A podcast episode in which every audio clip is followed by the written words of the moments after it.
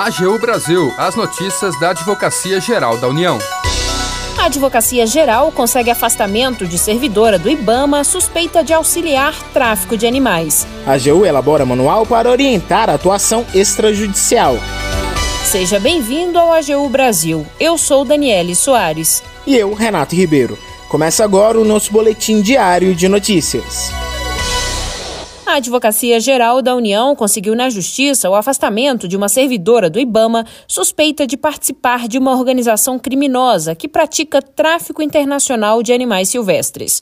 O Renato tem mais detalhes sobre o caso. A servidora do IBAMA é suspeita de conceder ilegalmente licenças para transporte de animais e de envolvimento em uma organização de tráfico internacional de animais silvestres. A investigação é conduzida pela Polícia Civil do Distrito Federal e teve início no dia 7 de julho, após o estudante de medicina veterinária Pedro Henrique Krambeck ter sido picado por uma serpente naja na cidade do Gama, no Distrito Federal. O Ibama então foi acionado para apurar a possível prática de infração ambiental por meio de uma atuação conjunta em operações de busca e apreensões. Os agentes já recuperaram diversas outras espécies de serpentes, cuja importação é proibida. Numa dessas ações, foi encontrado um cativeiro ilegal com cobras em caixas de contenção de animais provenientes do CETAS, Centro de Triagem de Animais Silvestres do Ibama. Além disso, na casa de um dos suspeitos foi localizada uma licença de captura, coleta coleta e transporte de uma jiboia arco-íris, expedida pela servidora do IBAMA de forma contrária à legislação. O IBAMA instaurou um procedimento administrativo disciplinar para apurar os atos da servidora e identificou outras irregularidades, como a concessão ilegal de licenças de transporte de animais a pessoas próximas, dois papagaios para uma amiga do seu namorado e um mico estrela para sua manicure. Com base nestas informações, a equipe de ações de improbidade administrativa da Procuradoria-Geral Federal ajuizou uma ação na Justiça Federal do DF, pedindo o afastamento da servidora de todas as suas funções no órgão ambiental, como explica o coordenador da equipe, o procurador federal Rafael Nogueira.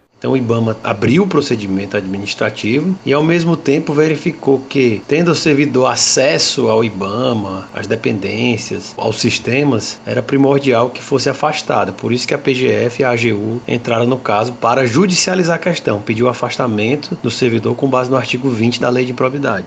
Segundo o procurador federal Rafael Nogueira, a permanência da servidora em atividade poderia colocar em risco as investigações. Há indícios fortes de que esse agente público estaria concedendo licenças irregulares para manutenção e posse de animais. Essa atuação é importantíssima permitir duas coisas: que se apure melhor a extensão do envolvimento desse servidor, um potencial quadrilha de tráfico de animais silvestres, né? Além do que vai permitir que o IBAMA apure se há outros ilícitos que foram cometidos sem que haja interferência dessa servidora. Além do mais, abre um campo para investigar e ver a extensão do que era esse tráfico ou não, né, desses animais. O pedido de afastamento provisório foi acolhido pela nona vara federal civil do Distrito Federal. O juízo ainda determinou que a servidora entregue a identidade funcional e o token, um tipo de chave eletrônica, no setor de recursos humanos do IBAMA, em um prazo de 24 horas após a intimação. Agora, a AGU tem até 30 dias para apresentar a ação de improbidade administrativa contra a suspeita. Para o AGU Brasil, Renato Ribeiro.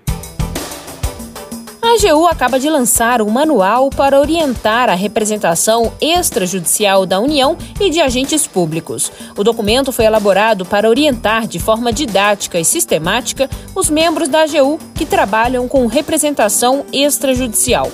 O material foi produzido pelo DAEX, Departamento de Assuntos Extrajudiciais da Consultoria Geral da União, unidade da AGU que atua em órgãos de natureza não judicial, como o Tribunal de Contas da União. E para você conhecer o manual e também este trabalho da AGU de representação extrajudicial, a Daniele conversou com o diretor do DAEX, Raul Pereira Lisboa.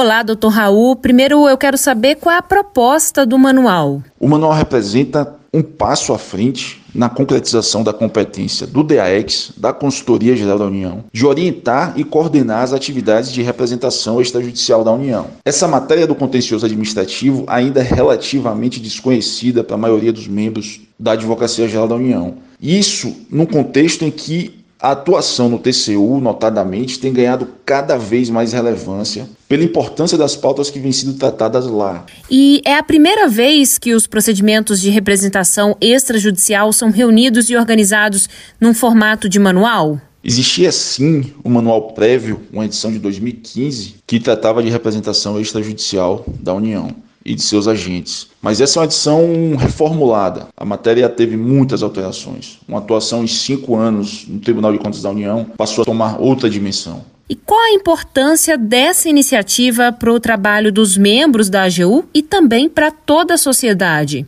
Nós entendemos haver uma importância muito grande, uma relevância muito grande no oferecimento desse roteiro elaborado por uma equipe especializada de representação extrajudicial da União, notadamente no TCU. Nós trazemos os normativos, o histórico da representação, os fundamentos jurídicos de representação, os pressupostos de admissibilidade, as competências, normas de procedimento, normas sobre recursos que têm sua dinâmica própria, onde não é aplicável em regra as normas comuns de procedimento civil.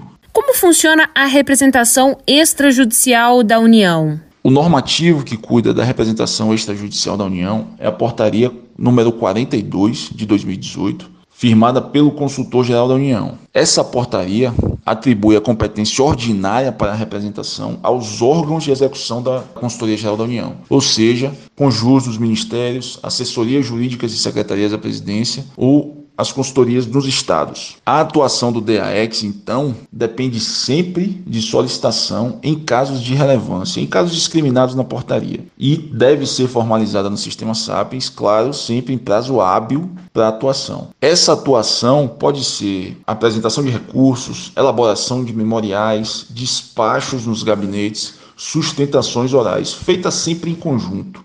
E há algum caso recente de êxito que pode ser citado como exemplo de representação extrajudicial?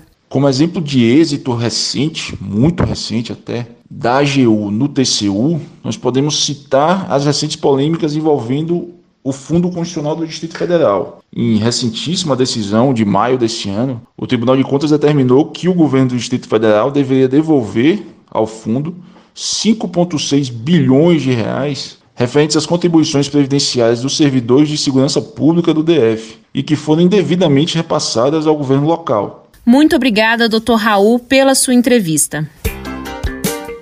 Agenda. Quer saber os desafios da advocacia pós-pandemia? Então acompanhe a live da Escola da AGU amanhã no Instagram.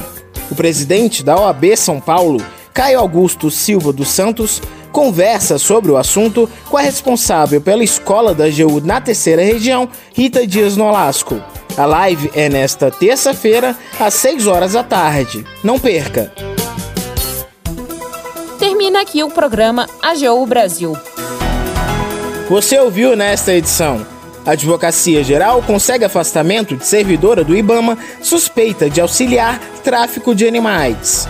A AGU elabora manual para orientar a atuação extrajudicial. O programa é produzido pela Assessoria de Comunicação da Advocacia Geral da União. Tem a apresentação de Renato Ribeiro e edição e apresentação de Daniel Soares. Os trabalhos técnicos são de André Menezes e Jaqueline Santos. E a chefia da Assessoria de Comunicação é de Ana Paula Ergang. Para ouvir o programa novamente e ficar por dentro das principais atuações da AGU, acesse o nosso perfil no Spotify. É só procurar na plataforma por Advocacia Geral da União. Você também pode acompanhar o trabalho da instituição no site agu.gov.br. E se tiver sugestões de reportagem, mande um e-mail para gente, pautas.agu.gov.br. Siga as nossas redes sociais, Twitter, YouTube, Facebook e Instagram. E não perca as últimas notícias. Até amanhã. AGU Brasil, os destaques da Advocacia Geral da União.